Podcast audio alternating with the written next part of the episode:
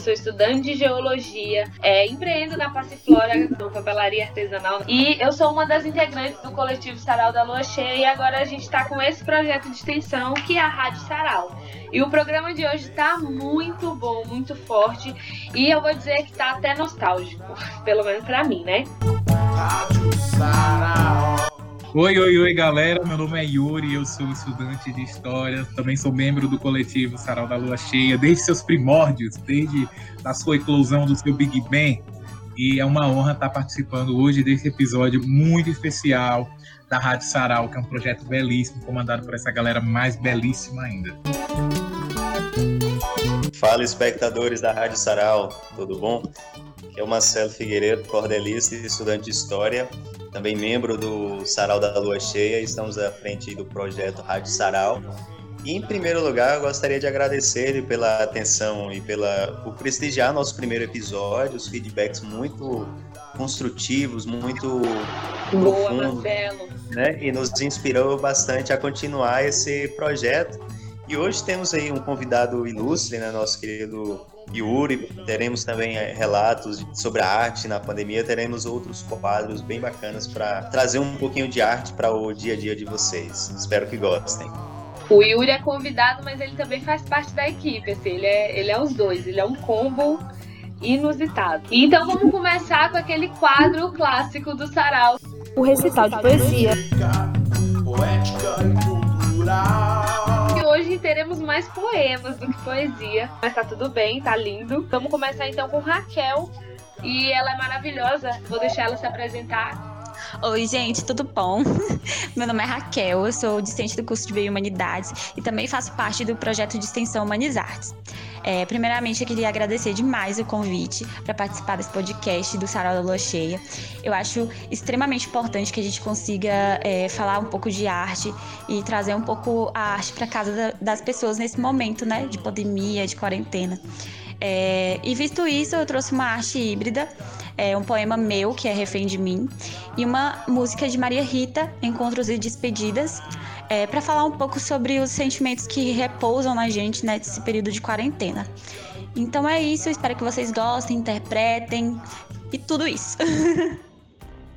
Refém de mim. Hoje eu dormi com a inércia. O ímpeto me abandonou.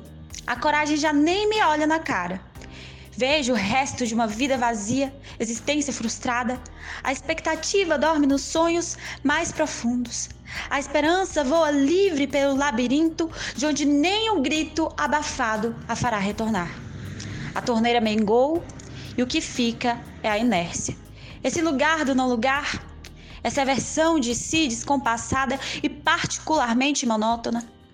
Cada peso é medida dupla, às vezes tripla ou desqualificada e nem a sorte de amores que vêm e vão pelas estradas tortuosas me fazem querer mover um dedo sequer. Porque hoje eu dormi com a inércia e ela me falou com frígidos gemidos que em mim nada repousa, nada se move ou se quebra. Juntei as malas uma vez, no tempo que era outra, talvez a parte mais bela, a essência. Pequenininha a olhar para trás e dizer com braveza inocente: Vou fugir para casa da avó. Quem me dera que a casa da avó fosse refúgio constante. Hoje eu durmo com inércia, inerte vou sem ter como ir ou vir.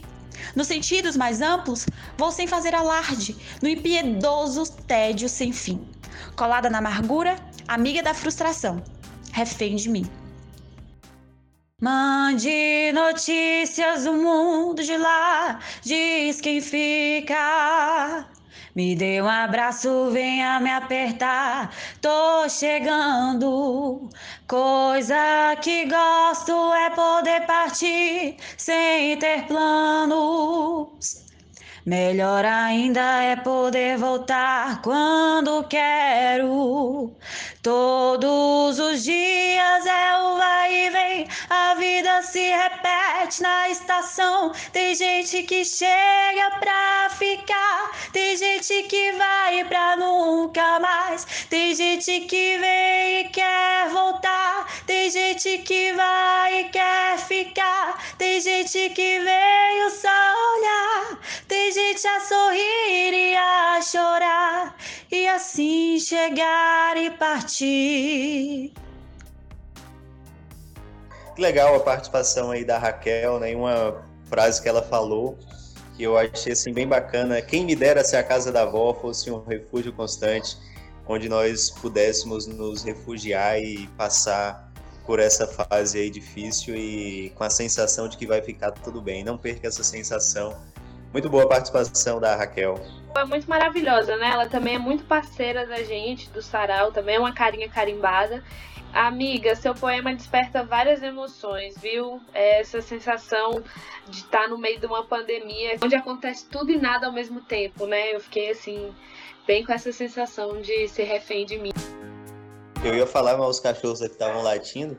É, e gostaríamos de convidar agora nosso colega de história também e sempre parceiro do Sarau da Lua Cheia e agora da Rádio Sarau, o Tomás, interpretando a poesia Exército, um poema.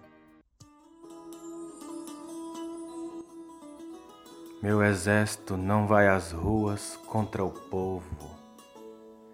Meu exército é uma tropa feita de saco de estopa, que porta muita carência e pouca roupa.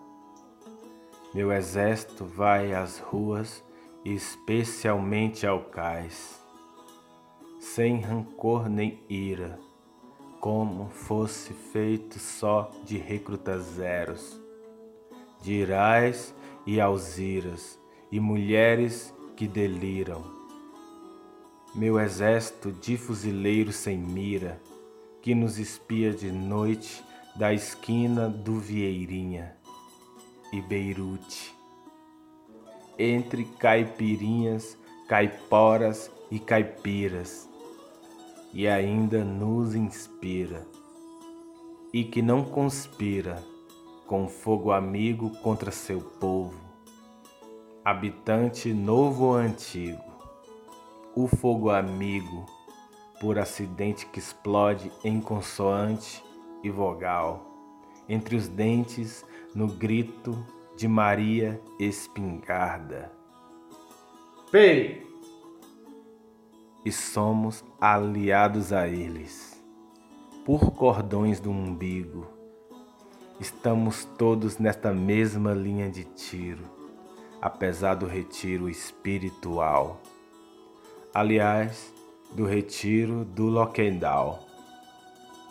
Meu exército não vai às ruas contra os nossos ancestrais, nem contra nossos parentes colaterais, ou meus parentes de longe, atrás da serra, além dos gerais, nem contra os aderentes de terceiro grau.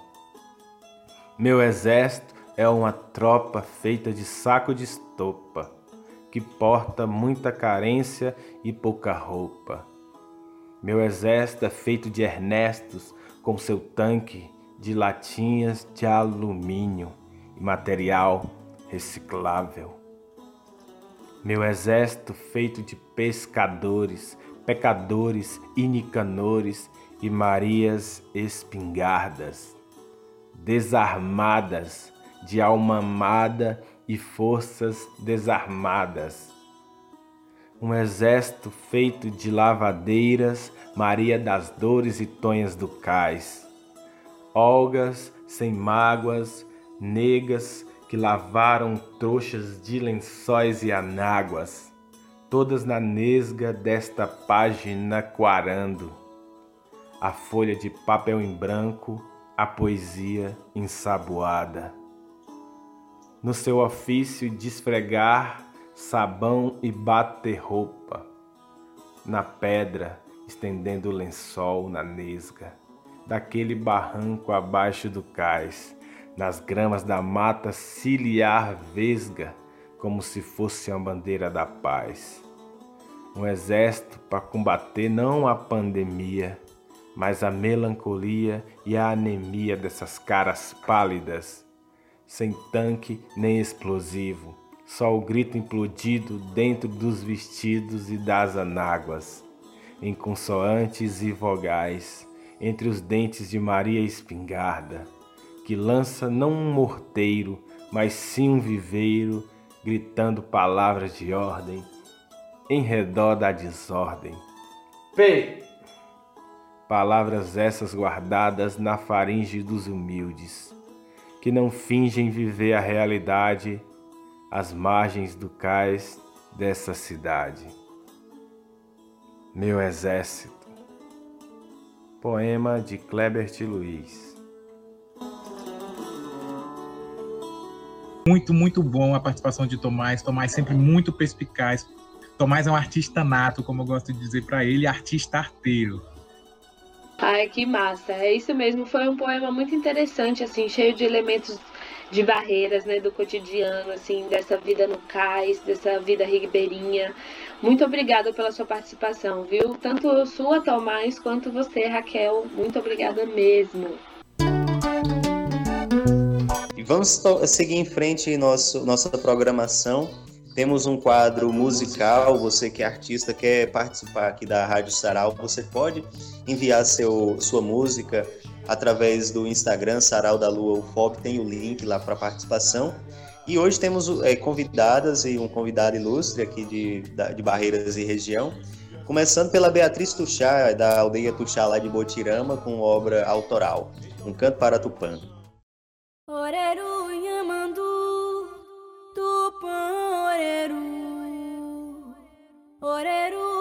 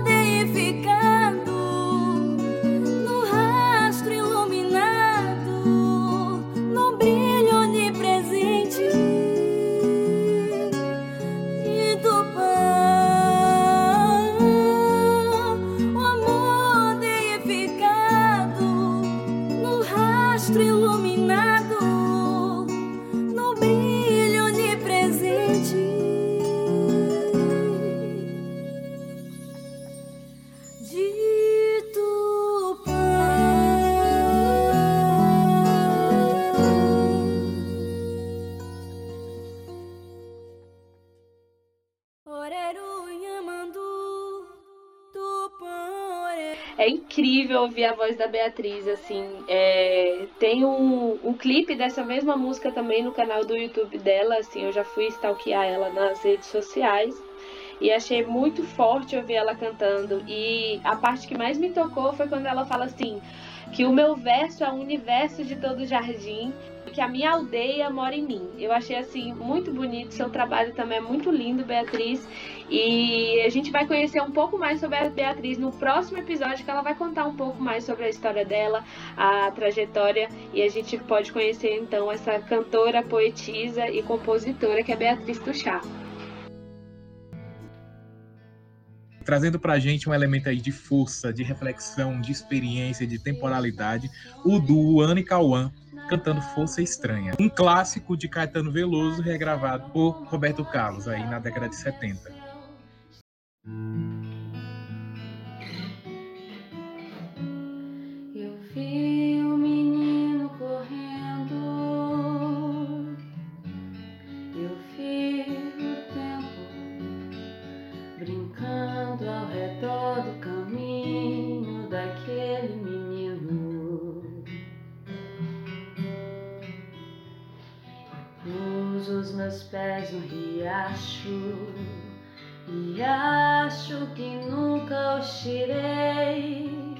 O sol ainda brilha na estrada que eu nunca passei.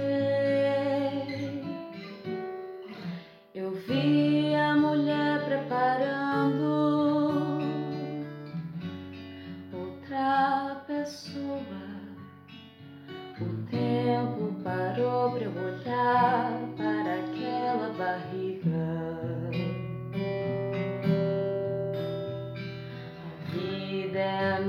Amiga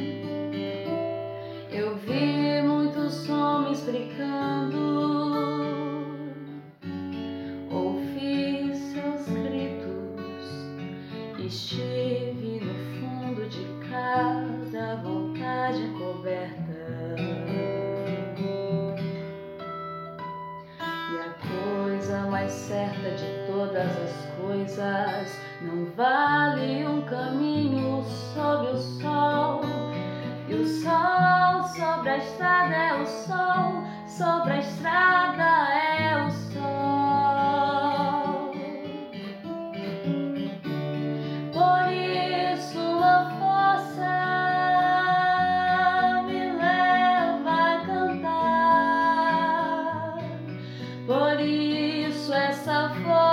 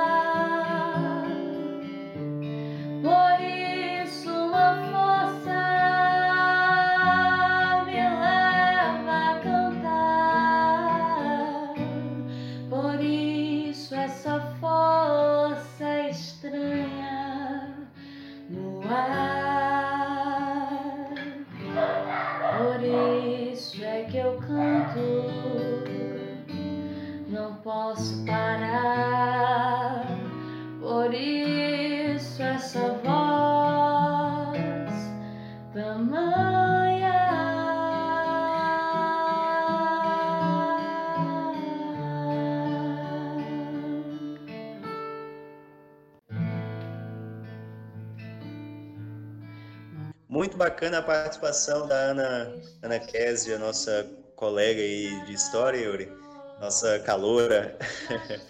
e o, o Cauã, né, muito, muito boa participação, trazendo aí o clássico, eu acho muito bonito isso, é, jovens fazendo essa ponte com o que há de melhor da música popular brasileira, a composição de Caetano, imortalizada pela interpretação do, do Roberto Carlos, que é essa figura é, única na música brasileira. Inspirou também muitos cordéis. O Roberto Carlos é, é presente em muitos textos. É, tem a história da mulher que rasgou o travesseiro e mordeu o marido sonhando com Roberto Carlos. Tem a carta do Satanás a Roberto Carlos. Tem muitos cordéis envolvendo Roberto Carlos e é bacana dois jovens talentosos trazendo eles para a Rádio Sarau. É muito bonito ver dois irmãos assim ligados e unidos pela arte, viu? Fica aqui o nosso agradecimento para essa dupla barreirense maravilhosa que é a Ana e Cauã. Muito sucesso para vocês. Pera aí, gente, o microfone ainda tá aberto? Tá sim, amigo. Então, com licença, minha gente, porque de onde eu venho, qualquer espaço é espaço para ser artista. E aí, hoje, para poder falar de um espaço mais que especial, que é o da quadrilha junina, eu também vou me colocar dentro desse espaço de artista.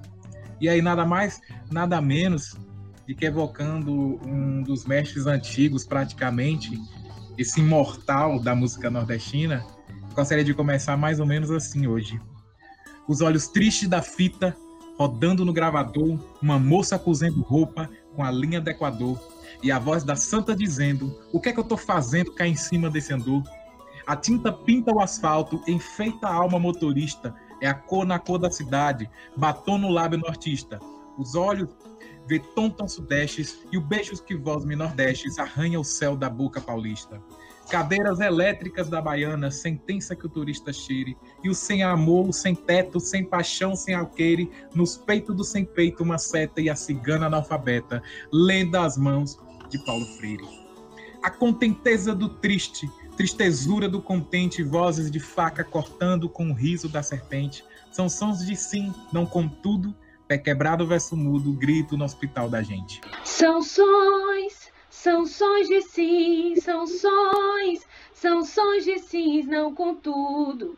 Pé quebrado, verso mudo, grito no hospital da gente. Catulé do Rocha, praça de guerra, Catulé do Rocha, onde o homem bode berra. Bari, bari, bari, bari, tem uma bala no meu corpo, bari, bari, bari, bari, mas não é bala de coco. Bari, bari, bari, bari, tem uma bala no meu corpo, bari, bari, bari, bari, mas não é bala de coco. Catulé do Rocha, praça de guerra, Catulé do Rocha, onde o homem bode berra. Catulé do Rocha, praça de guerra, Catulé do Rocha, onde um homem bode berra. São sons, são sons de sim, são sons, são sons de sis, não contudo.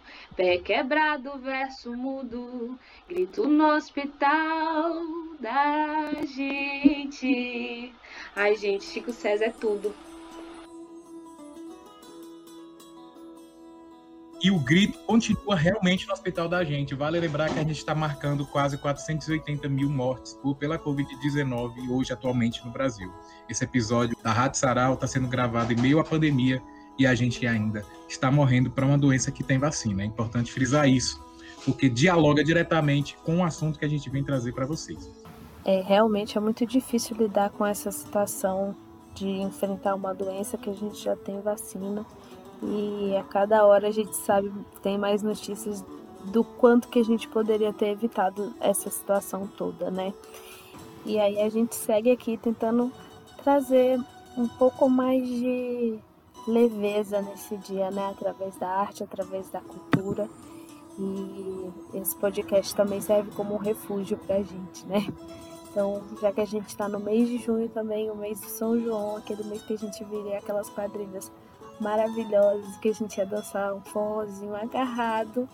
A gente vai fazer então o quadro da entrevista. Com ele, que participa da quadrilha junina Sapecô Queimou, estudante de história, participa do grupo de estudos de arqueologia e tudo mais que ele mesmo já falou aqui no começo desse episódio.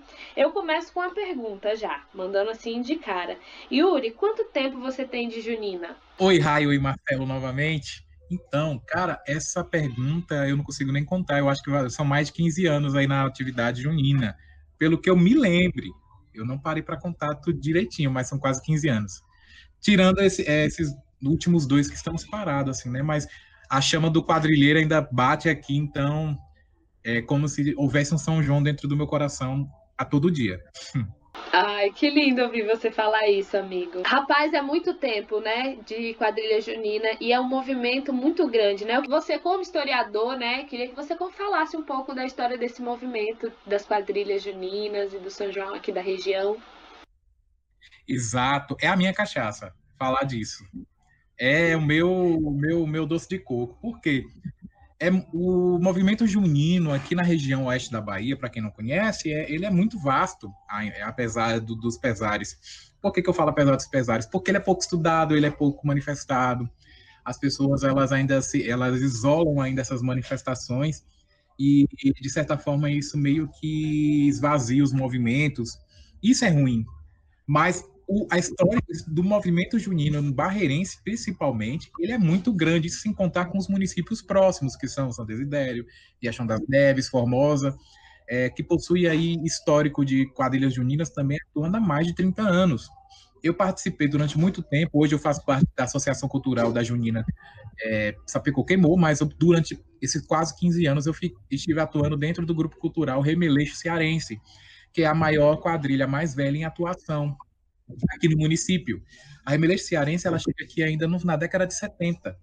E quando ela chega, já havia um certo movimento junino, não aos modos do que a gente conhece hoje, claro, mas havia, sim, inclusive, relatos de, de, das pessoas mais velhas que, que quiseram fundar esse, esse movimento, e é importante citar a Cearense aqui, como a gente sempre faz referência a ela, a quadrilha mãe, porque é dela que se saem essas ramas de outras quadrilhas aqui na cidade, na região. E assim, eles vêm para cá, dentro de um movimento migratório, que é conhecido como a vinda dos cearenses, formam vilas, formam, formam povoados, e óbvio, quando você chega em locais estranhos, você precisa né, se aproximar daquilo que é, é mais confortável para você. Então, eles fundaram uma associação, fundaram um time de futebol, que é o Fortaleza Futebol Clube, aqui de Barreiras, e também a Associação Cultural, que promovia as festas juninas.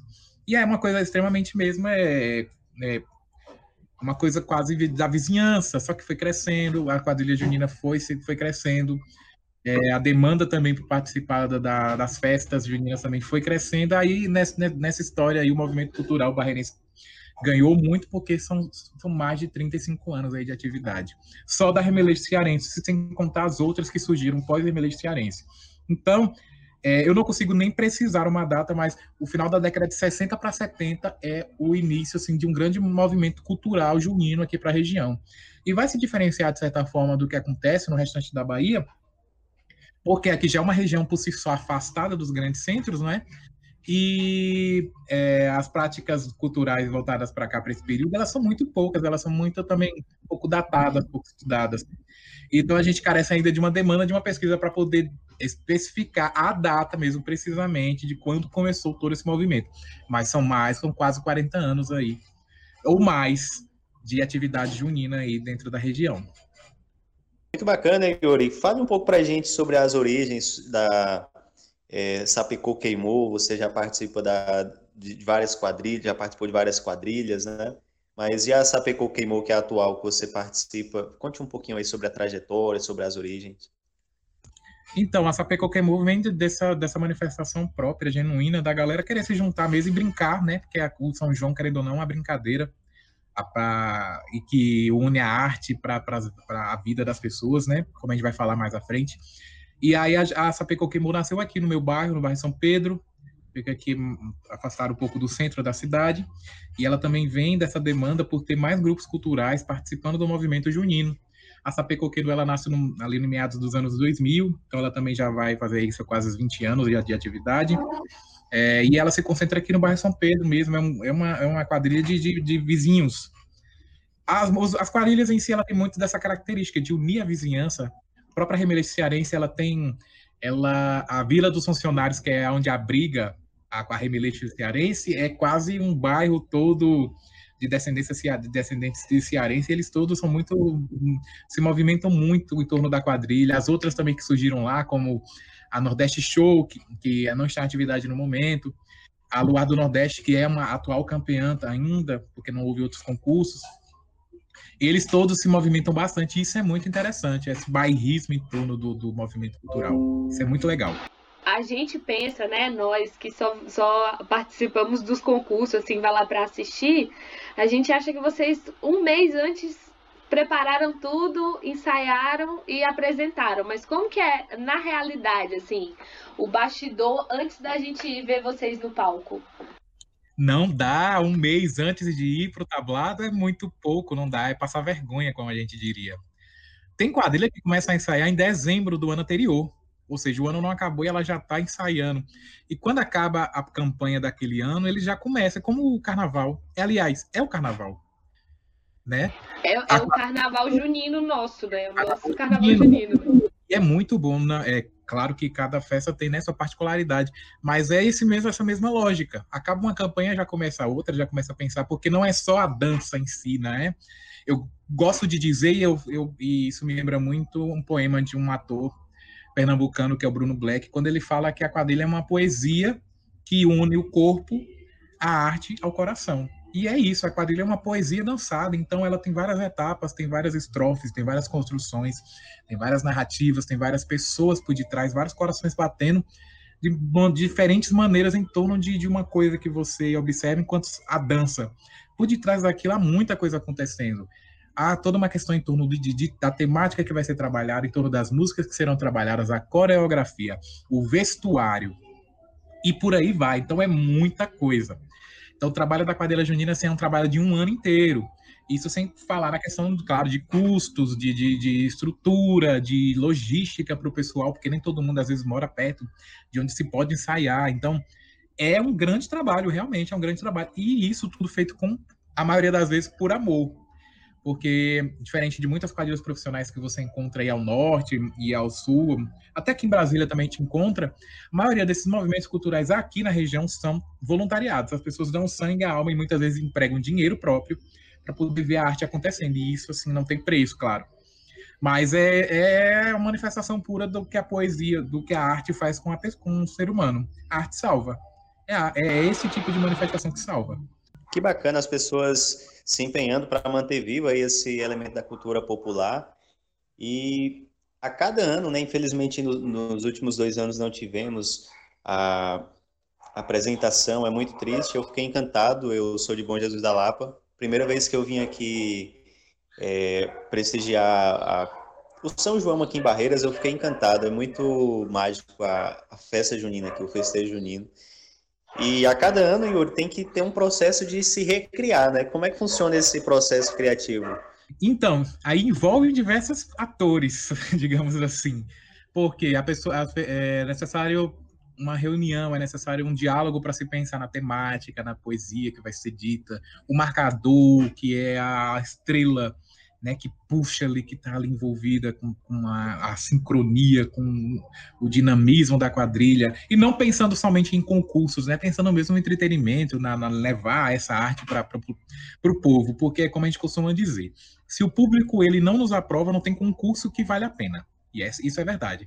E aí, por detrás de toda essa coisa que o público precisa aprovar, ver, gostar, se encantar, se emocionar, tem pessoas que pensam na temática, tem pessoas que estão ali só para ouvir músicas e pensar em como aquilo vai ser sentido pelo público, pela quadrilha.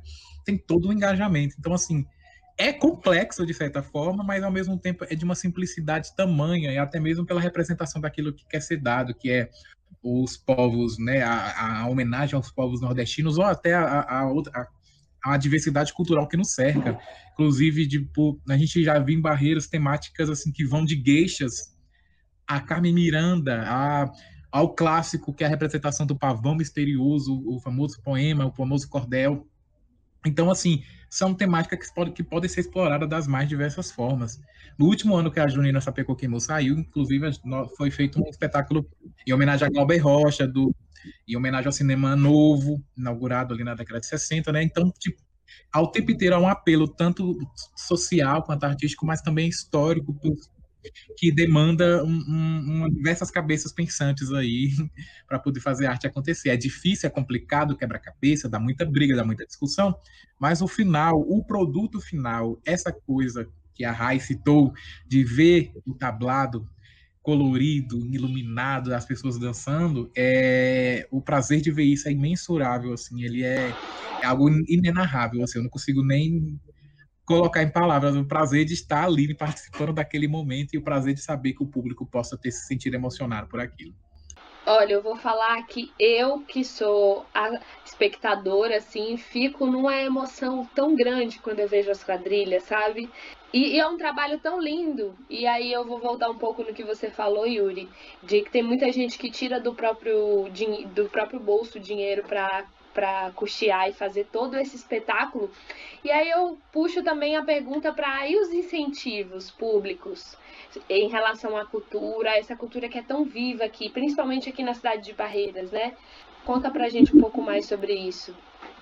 Então, Rai, então, Marcelo, é, é complicado. A questão do incentivo, apesar que é uma coisa que deveria ser obrigatória, né? Porque a gente está cansado de saber que a dedução de impostos no investimento da cultura ela só traz retorno diferente do que se propaga por aí, não é verdade?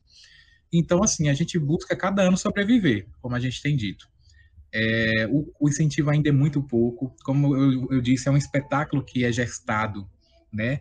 E esse espetáculo ele demanda assim, muitos recursos, não somente de, de não é somente vestuário, tem toda uma, uma, uma, equipe por detrás. A quadrilha junina não é só dançarino, puxador e um CD tocando música, não é só isso. Então exige muita, muita, muita, é, muito trabalho. E o mínimo que deve ser feito para as pessoas que estão envolvidas naquilo, um retorno pelo, pelo amor à cultura e pela, pela muitas vezes o incentivo que se dá para que essas associações, esses grupos consigam ao menos sair é um incentivo financeiro, porque existem costureiras por detrás do trabalho da, das juninas, existem trabalhadores que ornamentam, que estão por detrás do trabalho da junina. Existem os próprios dançarinos que às vezes não conseguem ter dinheiro para comprar um sapato que precisa dançar, uma roupa que precisa, que é custosa, e por aí vai. Então, é muita, muito, muito dinheiro mesmo. E a cada ano que passa, a exigência pelo belo, pelo esteticamente, né, ainda é, é uma coisa até para a gente pensar, né? Tipo, que é o, o, o, embate que tem entre esse belo estético que a gente vê na quadrilha pelo mais, pelo mais simples, não deixa de ser belo, mas as pessoas elas estão cobrando mais uma elitização, uma estilização do, do movimento junino. E isso demanda dinheiro. E aí a gente pensa no atual momento, né? Que a gente passa, e isso é cada vez mais escasso. Então, é, e aí há um, um, um, cara que ele é muito, muito legal, que ele veio inclusive aqui em Barreiras, que nós conhecemos, que é o Jânio Roque Barro de Castro, professor da UFBA, gente boíssima, mora no meu coração. Caso ele venha escutar esse podcast, um beijo, Jânio. É, meu prezado, como ele gosta de se referir a gente. Ele faz um estudo chamado Da Casa Praça Pública, a espetacularização das festas juninas no espaço urbano, que ele vai falar, vai fazer o um embate disso, como que, como que se dá essa, essa é, digamos que esse embate simbólico que se dá pelas forças dos agentes da cultura e aqueles que deveriam ser responsáveis por fomentar essa cultura. O que seria esse, esse espetáculo pelo comércio, pelo simples comércio, digamos assim? Qual é a dimensão socioeconômica que se dá ao sentido de festejar? Porque a gente, quando fala do festejar, a gente não está querendo, não está somente fazendo referência a pessoas que se unem pelo mero festejar. Não, há sentidos de vidas ali por detrás. Há sentidos de, de modos de existência diversos ali por detrás. E há um ponto que eu vou falar mais à frente, que é inclusive o fato da quadrilha ser a, razão de existência de muita gente. Isso não é tocado tanto no assunto, as pessoas não pensam nisso na hora de planejar uma, uma, uma, um investimento socioeconômico que vai proporcionar que a cultura ela aconteça. E a gente sabe que no, no mundo atual que, gente, que nós vivenciamos, no, na situação local principalmente, é o dinheiro que comanda essas coisas e faz com que esses espetáculos aconteçam. E é até uma questão de respeito com as pessoas ali envolvidas. Há um trabalho, como eu disse, que demanda ano, um ano inteiro, que você talvez possa não que possa é, desandar pela, pela questão de incentivo. É claro que a, a gente entende que os cursos, eles é, não, não, não necessariamente eles. Não estamos pedindo todo o dinheiro do mundo, não é isso que a gente quer, a gente só quer que a gente consiga fazer o mínimo, que é levar a, a, a dança, que é fazer o espetáculo acontecer. Nós não estamos pedindo aqui o espetáculo do maior do mundo em relação a dinheiro. Não é isso. Quando a gente fala de dimensão socioeconômica, é também pensando no investimento que, se, é, quando é feito em relação às quadrilhas juninas, que ele pode trazer. Porque se você investe em quadrilha junina, você investe em festas locais, você investe, investe em cultura regional, você investe em artistas regionais, porque vale lembrar que palco para São João é palco para forró, para artista de forró para artista local, cultural local. É o momento que esses artistas têm para se apresentar. Então, quando você faz esses investimentos, tudo retorna. Você possibilita que as pessoas é, possam levar, é, estabelecer comércio através da, da dimensão da, da, da, cultura junina, é, atrai pessoas, turistas para o local, e aí é uma coisa que o Jânio fala bastante, né?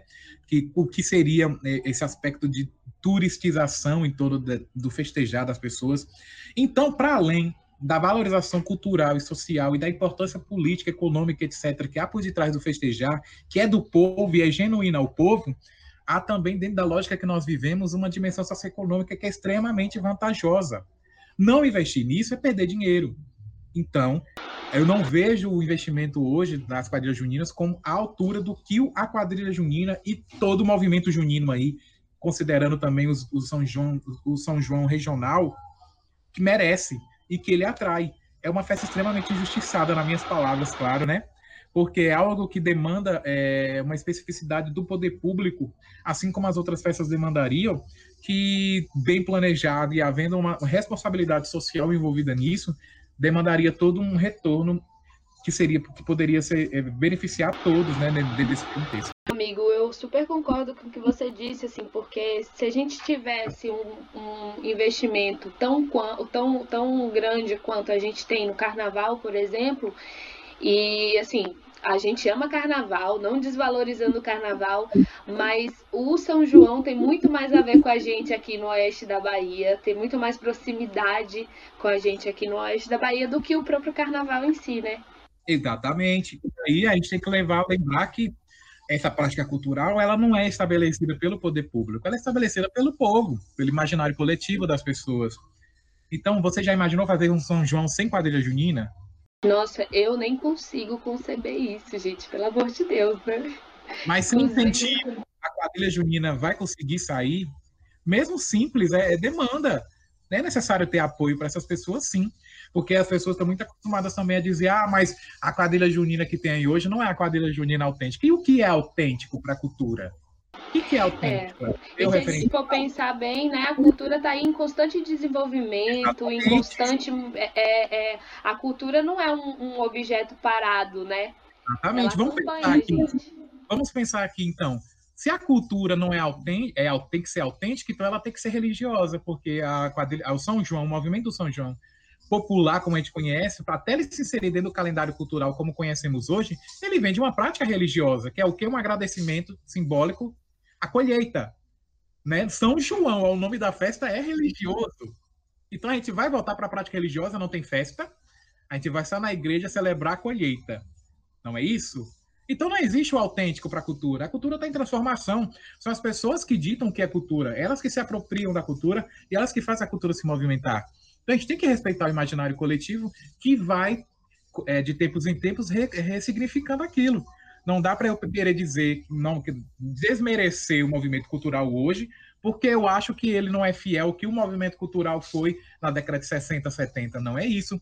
Se for desse, dessa forma, a quadrilha junina mais antiga de Barreiras, que é Cearense, tem que voltar a dançar de chita. Se ela quiser dançar, voltar a dançar de chita, ela está correta. Tá tudo bem. Mas se ela quiser fazer o vestido mais bonito do mundo do jeito dela, dentro do tema dela, ela está correta também, porque a cultura é isso, a cultura ela é essa coletividade, ela é essa diversidade. E aí é um ponto e, interessante. E também para os dois, e também para os dois sentidos, né? Se ela quiser se vestir de chita ou de algo mais moderno, cabe ela também ter incentivo para fazer isso, para ela ter o direito de escolher e ver qual é o movimento, porque como você falou, é um movimento muito grande. A gente que vê só no palco acha que em um mês consegue, ou então que usou poucas pessoas. E, e você mesmo falou no começo da entrevista que é um, às vezes é famílias. Então você é, é, sustenta famílias, né? Exatamente. E eu gostaria de fazer uma menção aqui honrosa à mãe de um grande puxador de quadrilhas juninas aqui na cidade, que é o Mauro Sérgio da Nordeste Show, Dona Aldenora. Quem conhece Dona Aldenora vai ter noção disso que a Rai falou. É uma mãe mesmo, ela não, é, obviamente ela não dança, mas ela ama o movimento junino cultural. Ela é uma senhora de mais de 80 anos de idade, envolvida com o movimento cultural junino, que desfila com seus troféus. E isso não tem preço. Mas é necessário que essas pessoas, como Dona Aldenora, que viveram toda uma vida de quadrilha junina, possam fazer aquilo que mais gosta, que é ver a quadrilha junina sair, quer ver as pessoas sendo salvas pelo movimento junino.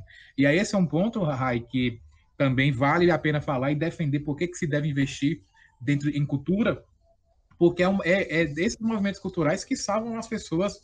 Tem muita gente, como eu disse, que tem a quadrilha junina como razão de vida. Pensa como elas não estão nesse momento que não está tendo ensaio, que não está tendo festa junina, pensa como que essa, o que, que essas pessoas estão tá passando pela cabeça dessas pessoas. Nesse momento, o que a gente mais recebe mensagem no grupo da, das quadrilhas é isso. Que saudade, que saudade, que saudade. Eu nunca pensei que eu ia sentir tanta falta. Eu sempre falava que hoje era esse era meu último ano dançando e ano que vem eu voltava, mas eu não sabia que ano que vem eu não ia voltar porque realmente não podia.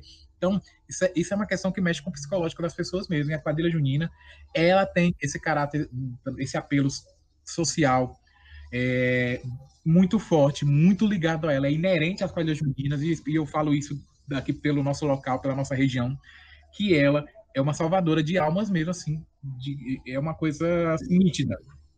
É muito bacana aí os, os pontos que o Yuri e a Rai trouxeram, né? Se a gente levar em consideração artistas aí nacionais é, que recebem cachês enormes para vir fazer algumas apresentações de uma, duas horas enquanto que a, a arte local, a cultura regional e local, é, pelo que o, o, entrevistado apresentou, não tem o mesmo incentivo, o mesmo investimento. E algo que dá sentido à, à vida e à produção de muitas pessoas e as quais estão envolvidas justamente nessa manutenção dessa arte, né? Porque sem, sem o incentivo, infelizmente, é, fica inviável a, a manutenção. E nessa questão, Yuri, você como historiador, como professor, como acadêmico de história agora na licenciatura, como é que está o estado da arte? O que, que tem sido pensado do ponto de vista acadêmico, científico sobre a questão da, das festas juninas, da quadrilha, dessa manifestação cultural aqui na região? Então, Marcelo, a gente tem poucas pesquisas ainda em campo, né, sobre a, o movimento das quadrilhas juninas. Tem uma que eu, que eu cito ela com paixão, que é de meu amigo Alex, Alex Soares, que fez bacharelado em Humanidades na UFOB, participou já do coletivo do Sarau da Lua Cheia, diversas edições. Hoje ele está no IFBA.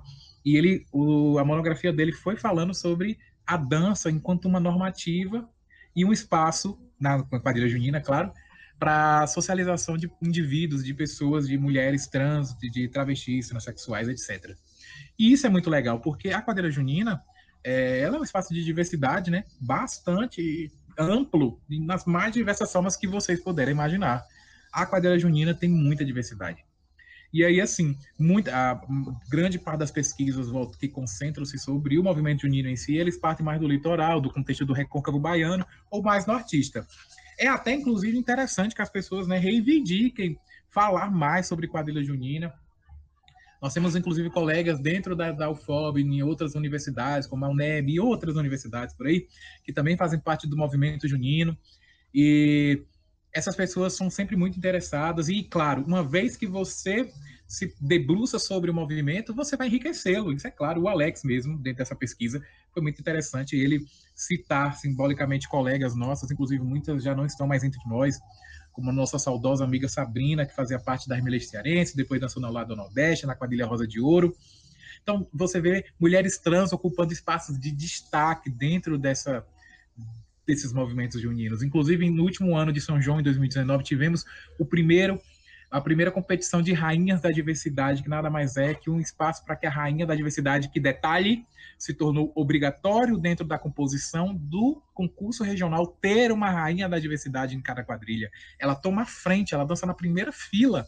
Isso é muito simbólico. É como eu estava falando para a Ray antes, que é a partir disso que se transforma o mundo. Entende? A partir do popular. As pessoas viam aquilo ainda como um grande espetáculo, claro, né? Como um grande apelo de diversão, de entretenimento, mas o significado por detrás disso é imensurável. Há 20 anos não se imaginava nunca um concurso para eleger o melhor destaque junino, representante da comunidade LGBT. Vale lembrar que estamos em junho, que é o mês do orgulho LGBTQI+, no mundo. Então, nada mais simbólico que eleger uma festa tão diversa quanto quanto também símbolo dessa diversidade. E aí vale, cabe, fica aí a dica para os nossos colegas, que quiser ir pesquisar sobre quadrilha junina, é um grande espaço para pesquisa, tanto da parte da história quanto da espacialização. De, enfim, é pano para manga. Quem quiser se debruçar tem que, inclusive, tomar cuidado para não querer falar de tudo, porque não dá para falar de tudo. Quadrilha junina é, eu acho que é, é um claro exemplo, um reflexo da, do, do mundo ela abarca toda a diversidade, todas as individualidades e coloca num, num, grande tablado.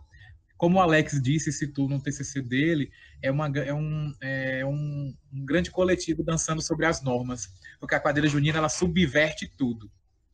É muito bom escutar isso de você, Yuri, e assim, Amo o Alex demais. Alex, você, você é maravilhoso, amigo. É, é triste, né, por um momento saber que tem pouco estudo sobre isso, mas é, vamos olhar pelo lado bom. É, tenho aí várias áreas que você pode estudar e se debruçar, que seria muito legal a gente voltar um pouco para a nossa cultura, né? Para o que é nosso, para o que é o da região. Isso vai enriquecer muito. Bom saber que as quadrilhas juninas elas estão aí fazendo a diferença em seus locais de atuação, assim, e poder reconhecer isso é muito bom, é muito importante e estudar sobre isso, é, você dá um palco, né? Mais pessoas entendam e até role esse tal incentivo que a gente tanto precisa, né, para manutenção dessas vidas, né, que é uma, é, no final das contas, é uma cadeia de vida que você tem famílias, outros integrantes de família que são é uma herança, eles passam é de geração geração. Eu mesmo eu venho disso.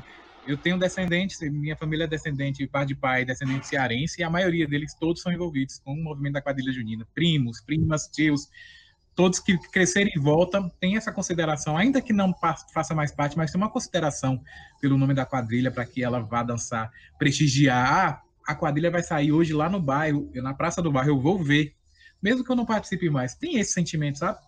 E aí é uma coisa interessante, inclusive, aqui para a região é isso. É, o movimento daqui tem muito dessa herança cearense, dessa herança nortista, piauiense também, é, é, pernambucana, porque nós temos muitos imigrantes. Vale lembrar isso. Para o pessoal que está escutando aí o nosso podcast, vale lembrar que Barreiras não é composto somente de uma única, de um único migrante. Barreiras tem várias faces, tem vários rostos.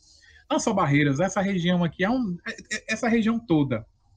Ela é um grande mosaico. A gente tem que pensar nas cores, no, nos, nos, sabores, nos amores dessa, desse pessoal também. Esse pessoal também faz cultura, esse pessoal estabelece moradia, esse, beleza? Que pode que aí entra uma coisa, né? Uma certa elitização de pensar quem é o migrante que, né? O melhor migrante e o migrante não tão migrante assim, não é? Talvez seja porque ele é muito parecido conosco, porque vai lembrar que a gente é uma terra com pessoas pretas, indígenas, e aí a gente tem que parar para pensar nesses detalhes que passam despercebidos, muitas vezes até pelos discursos que a gente, né, traça por aí. Ah, meu local, o lugar de onde eu venho, lá é fundado por tal e tal imigrante. Um é melhor que o outro? Não. E é isso que a gente tem que se atentar. A gente tem uma herança cultural nortista também, e vale lembrar que esse sentimento do nordestino ainda é disseminado aqui na região, no sentido de que nós não somos nordestinos, eles são, mas ao norte é nordestino, a gente não é. Por quê? Qual o interesse? Entendeu? Qual, tipo, o que, que é não ser nordestino, o que é ser nordestino? E aí vale lembrar lá do que o Chico César falou, né, no nosso poema do começo, que através da, da que através de tons que a gente adota para poder se identificar com o outro, que a gente fala mais de nós mesmos. É através desse tom sudeste que a gente identifica o que é nordeste. Não é verdade? Então, quando a gente fala de lembrar que nós somos vários ossos, várias faces, é no sentido de dizer que nós não temos uma única cultura. Nós temos que nos atentar para esse perigo de um único discurso, de uma única narrativa, de uma única fundação e principalmente de uma única cultura. A gente tem a nossa maior riqueza, a nossa diversidade. A quadrilha junina está aí para provar isso aí para todo mundo. Ai, amigo, é isso mesmo. Vamos encaminhando então para o finalzinho dessa entrevista. E aí eu queria te perguntar sobre as personalidades, né? Os famosos, aquela pessoa assim que você fala em Remeleixo Cearense, você lembra dela. Você fala em Sapeco Queimou, não tem como não desassociar. Quem são essas pessoas, assim, os, os maiores representantes dessa cultura aqui? Olha, eu não vou querer ser injusto e não falar de alguém, mas eu gostaria de fazer menções honrosas, pode ser? eu já comecei... Melhor ainda. É, eu já comecei citando a mãe de Mauro Sérgio, que é Dona Aldenora, fundadores da, da, da Junina Nordeste Show. Mauro Sérgio, puxador, astro, estrela. Aonde ele passa, ele deixa a marca dele de, pux, de puxador. Tem essa coisa também da, da identidade do puxador, assim, que fica marcada. Gostaria de fazer uma menção honrosa ao meu puxador Egídio, que não pôde participar desse podcast por motivos de saúde, mas fica aqui Egídio, um excelente artista arteiro, como eu gosto de dizer. Gostaria de fazer menção a Lucinha, mãe Lucinha, fundadora da Remeleixo Cearense, mamãe mesmo, de verdade, para todos os passistas da Remeleixo Cearense, as pessoas envolvidas ali por detrás da Remeleixo Cearense também, que é uma associação cultural que foi reconhecida como patrimônio imaterial da cidade de Barreiras recentemente. Isso é muito simbólico, isso é muito importante. A Florismar, da minha quadrilha, da Junina Sapecô Queimou, aos noivos, assinar, ao Léo, que são os mais antigos atuantes noivos da região. Tem essa coisa também que você é noiva e é rei e rainha da quadrilha, você fica para sempre. A Fernando Sabrino também são os reis e as rainhas lá da Sapecô Queimou.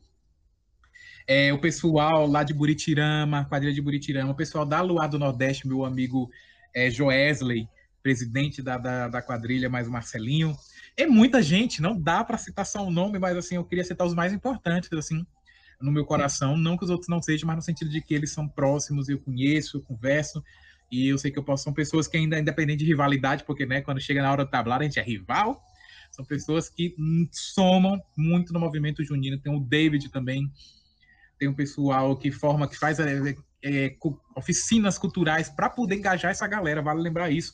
Quadrilha junina precisa de engajamento. Enfim, o pessoal lá da, da Rica Flow, o pessoal lá da Vila Nova, o Joneton, o Nick Job, pessoal que sempre é, que está por detrás né, das organizações dos movimentos juninos culturais aqui na região, principalmente. Enfim, o Nick Job, a FEPAC, é, vale a pena a gente fazer essas referências aí. E a quem eu não citei, fica aqui meu mais sincero perdão, mas não foi, é, é muita gente para lembrar.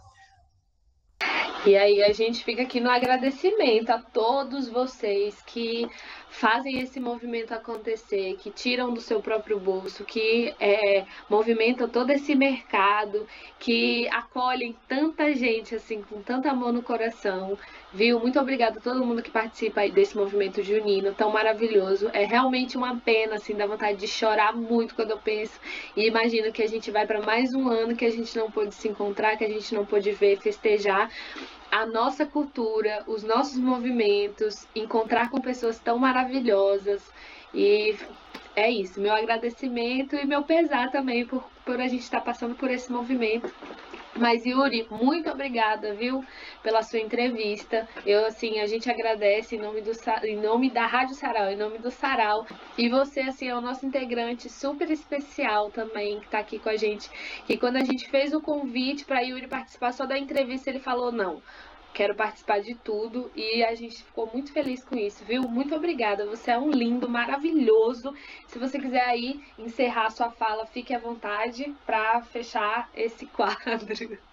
Eu que agradeço imensamente o convite, a conversa com o Marcelo, com o Rayari.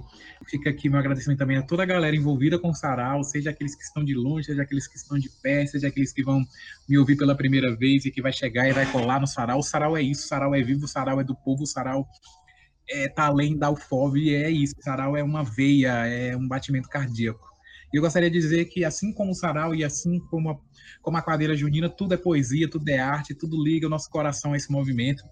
E assim como música, e assim como as demais expressões culturais, faz com que a gente encontre histórias diversas, marcantes, que são interpretadas e interpretadas e vividas, e faz com que a gente se sinta ali representado dentro desse, desses espaços.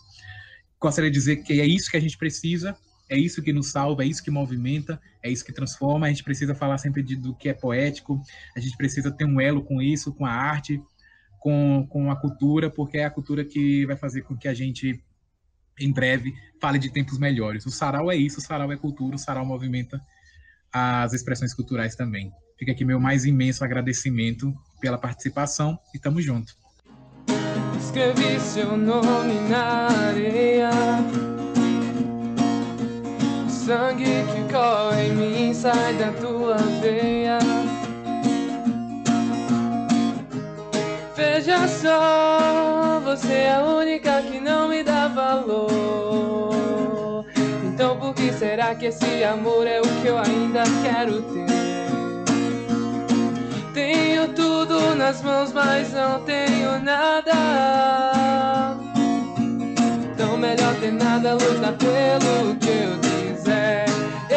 Mas pera aí, esse forró tocando e tanta gente aí. Não é hora pra chorar. Também não é pecado se eu falar de amor.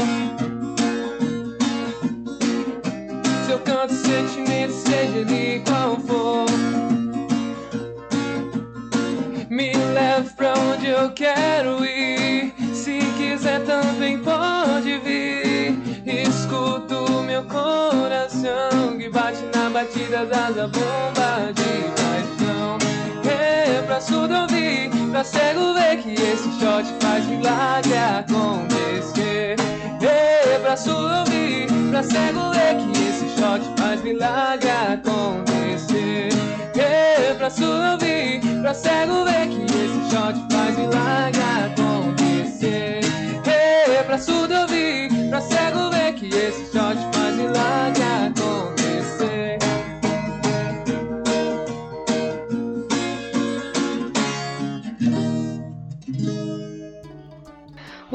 vocês acabaram de ouvir o meu primo Gutierre, ele tem 19 anos, ele tá atacando aí, né, o shot dos milagres para encerrar essa entrevista maravilhosa. Esse sarau ele tá sendo gravado dia 5 de junho e ontem foi o aniversário do meu primo, então vou deixar aqui o meu parabéns, Gutierre, parabéns. Muitas felicidades. Que você tenha muito juízo na sua vida, muita saúde e muito amor, tá? Eu te amo muito. Muito bacana a entrevista do Yuri, a música O Shot dos Milagres. E vamos dar sequência à Rádio Sarau. Vamos ouvir um pouquinho nossa poetisa Thelma, participou no último episódio e vai contar um pouquinho sobre como tem sido produzir arte durante esse momento difícil que estamos passando. É, eu acho que virou até um clichê a gente repetir que durante essa pandemia todo mundo teve que se reinventar. Comigo não foi diferente.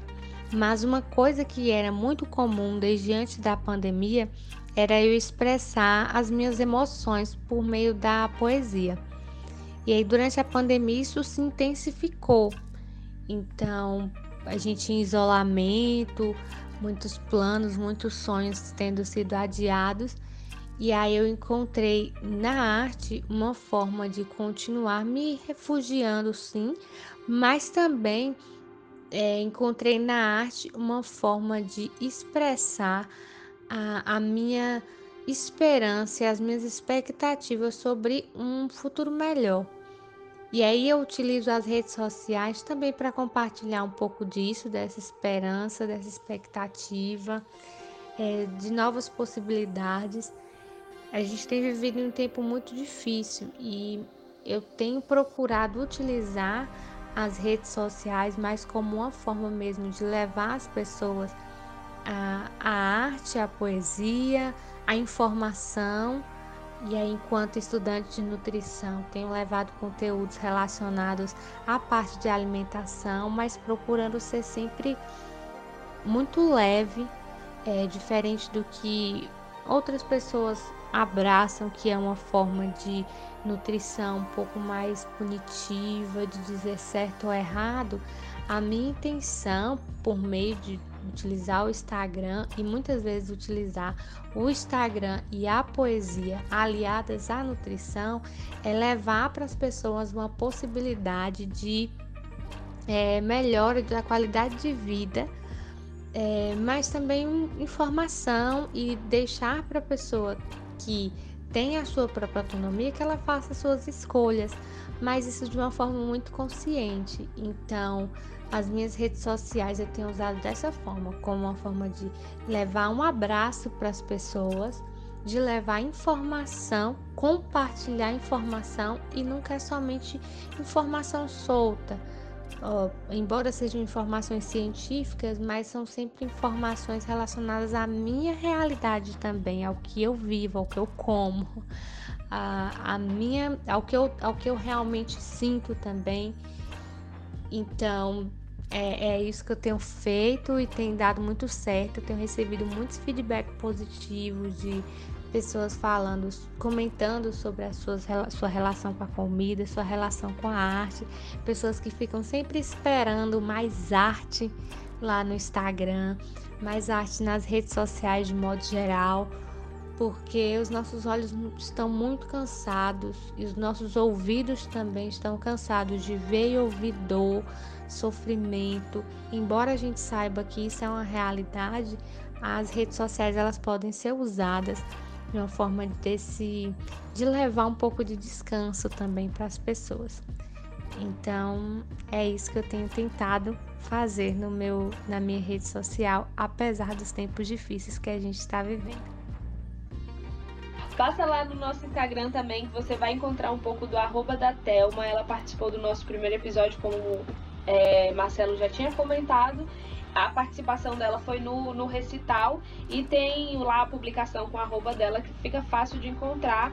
E muito obrigada, Thelma, por você falar desses cuidados da saúde, partindo de uma ideia que a gente não tem não tem que fazer isso por punição, né? Que seja por prazer, que seja por fazer bem a gente. E não esse tal do no pain no gain que não adianta, né? Eu acho que fica muito mais cansativo. Obrigada pelo seu relato, Thelma. E agora a gente tem o momento do papo ré, que é aquele momento que a gente vai falar diretamente para você. Sim, você, você mesmo. Esse, essa conversa é para você. Com a palavra Augusto Reis. Alô a todos os ouvintes do Sarau da Lua Cheia. Grande beijo a todo mundo que está me ouvindo agora. Meu nome é Augusto Reis.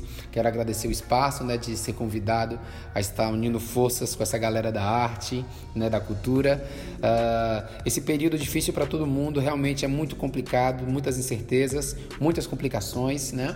Mas para os músicos que ficaram tanto tempo sozinhos, literalmente sozinhos e solitários aí nesse período, alguns há um ano e meio, outros há quase um ano, alguns seis meses sem, sem poder trabalhar está é, tá sendo impossível, não é quase não, é impossível manter o sustento. Infelizmente tem algumas pessoas que não, não têm amor ao próximo, né? Não tem compaixão ao próximo, fala não, tem que se reinventar, tem que criar novas coisas e tal, como se fosse muito fácil você sem dinheiro se reinventar, buscar fundos de onde não tem. E você vive da arte, você vive justamente de despertar nas pessoas o melhor delas através da arte, da música. E é isso que nós tentamos fazer todos os dias e vocês aqui através desse sarau. Por isso que eu agradeço o espaço para vocês, né? E peço que vocês continuem fazendo essa maravilha. Grande beijo a todos os ouvintes e a gente se vê um dia, quem sabe, nos shows, nos palcos e por que não também nas lives, que vai ser um prazer ter vocês comigo. Grande beijo, gente. Até mais. Muito profunda aí a participação do Augusto Reis, me identifiquei bastante. É, como a, a, acredito que o público me conheça, eu desenvolvo trabalho com cordel aqui na cidade e não meço esforços para divulgar a arte, né, o cordel que é um patrimônio cultural do Brasil. Então eu com essa paixão e com esse com esse compromisso eu já apresentei cordéis em escolas, universidades, auditórios lotados, estádios, mas também nas ruas, nos bares e restaurantes em todo lugar onde eu estiver, eu vou estar falando sobre arte, sobre cultura, porque eu acho que é fundamental. É, e infelizmente do ano passado para cá, todos esses lugares foram prejudicados, todo, todos esses pontos de atuação foram prejudicados devido a essa pandemia.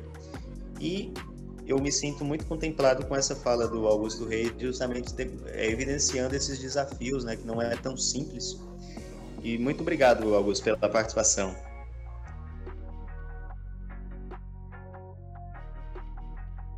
É isso aí. A gente então encerra, é, é, tá indo para os últimos, últimos momentos do podcast. E a gente vai deixar então a dica da Lua. Yuri, a gente trouxe você para essa dica, inclusive. E aí, falo já para todo mundo que lá no, no nosso Instagram, arroba vai rolar uma publicação com todos esses arrobas que o Yuri vai sugerir aqui para a gente seguir e, e conhecer um pouco mais dessa cultura que é o movimento junino, né, Yuri? Só um instantinho que eu só vou abrir aqui para ficar certinho.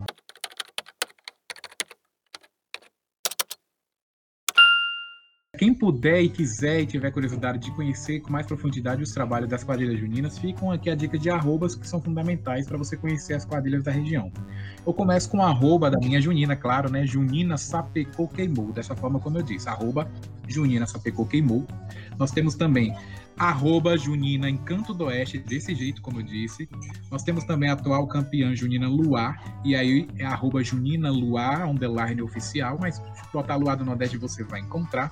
Temos também o órgão de organização, né, como eu disse, a Unique Job, que ela é bastante atuante aí dentro da questão junina, importante conhecer.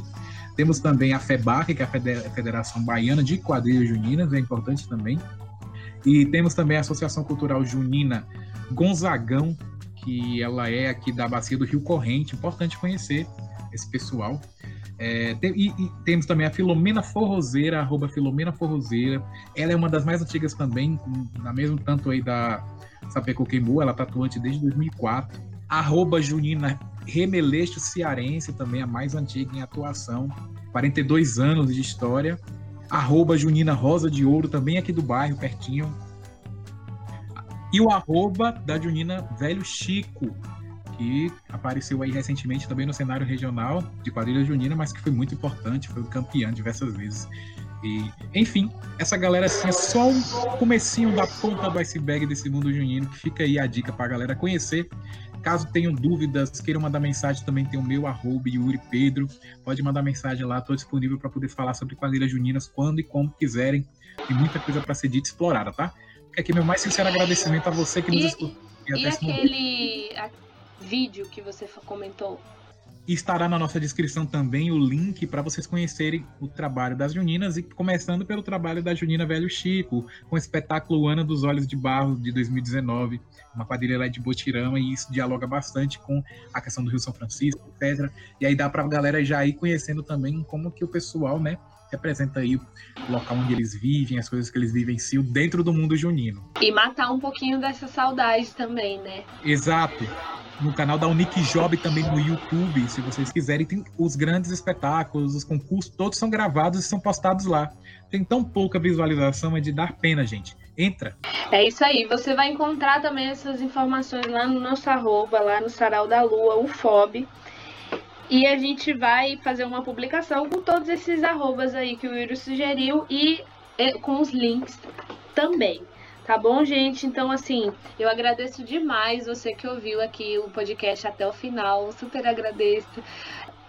Para quem quiser participar, tem um, um, destaque no nosso Instagram que tem lá, participe, que é muito fácil, tem um formulário muito simples. E aí eu volto com uma fala que o Yuri comentou aqui no, lá no começo, que é de você poder se dar essa oportunidade de ser artista sabe? Aqui é esse lugar onde a gente pode deixar aflorar o nosso lado artístico e que ele seja muito bem-vindo, porque a gente está aqui para isso, para movimentar a cultura. E muito obrigada.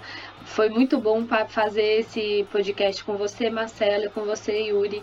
Muito, muito, muito, muito obrigada e até o próximo, né? Tchau, tchau, galera. Obrigado pela atenção, pela interação, pelos comentários que vocês têm deixado nas nossas redes sociais. E você, amigo artista, está convidado, convidadíssimo para a nossa próxima edição do podcast Rádio Sarau. É isso aí, grande abraço. Muito obrigado, gente, pelo, pela atenção. E fica aí o convite, o Sarau é de todos e de todas. O Sarau é nosso. Venha para o Sarau. Adorei, venha para o Sarau. E aí, lembrando que o nosso podcast, ele sai todo episódio, sai um episódio novo a cada mês. Então, o nosso podcast, ele é mensal. Um coletivo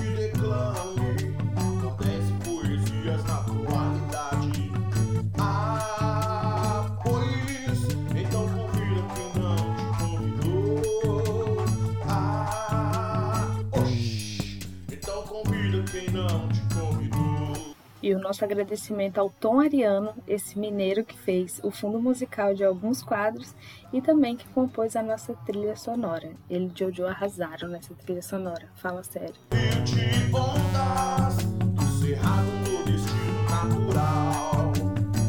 Vencer a ti.